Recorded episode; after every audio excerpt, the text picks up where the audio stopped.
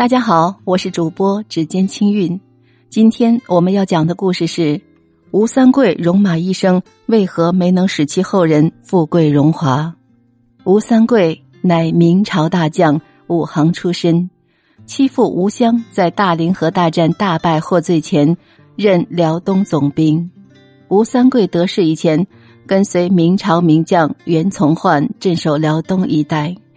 带领明朝精锐部队关东铁骑叱咤关内外，原本吴三桂势头正猛，足以成为明朝末期的又一救国大将。但后来袁从焕受皇太极设计陷害，令崇祯帝错将明朝顶梁柱袁从焕打入监牢。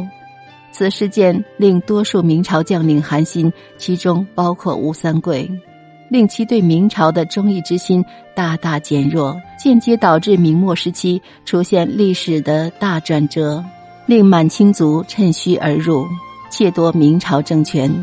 崇祯十七年，李自成起义进军北京，长驱直入，连破大同、真定。崇祯皇帝恐京师难保，随即加封吴三桂为平西王，令其退兵宁远，班师回京。并启用其父吴襄提督经营，平西王称号地位仅次于皇帝，可见崇祯对吴三桂极为重视。也可以说，吴三桂手上的兵力是落败王朝的最后一根稻草。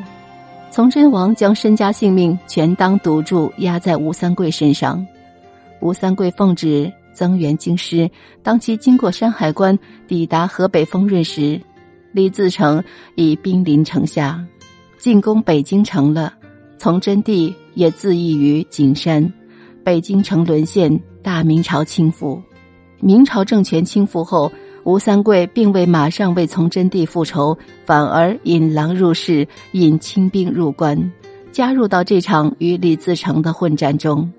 历史也从此开始掀开新的篇章，明王朝成为了难以倒退的旧皇帝。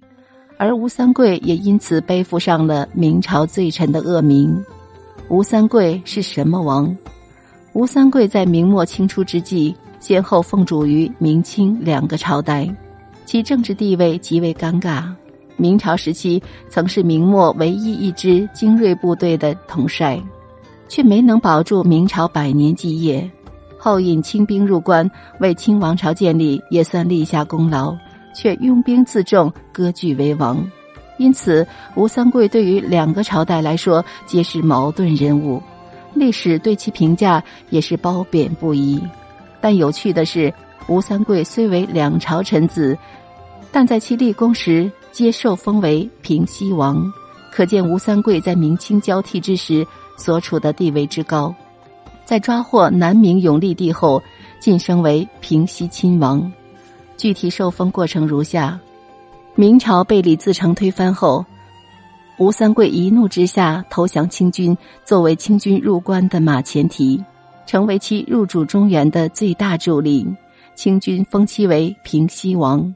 康熙元年，吴三桂进军缅甸，逼迫缅甸王交出南明永历帝，并将其于昆明杀害。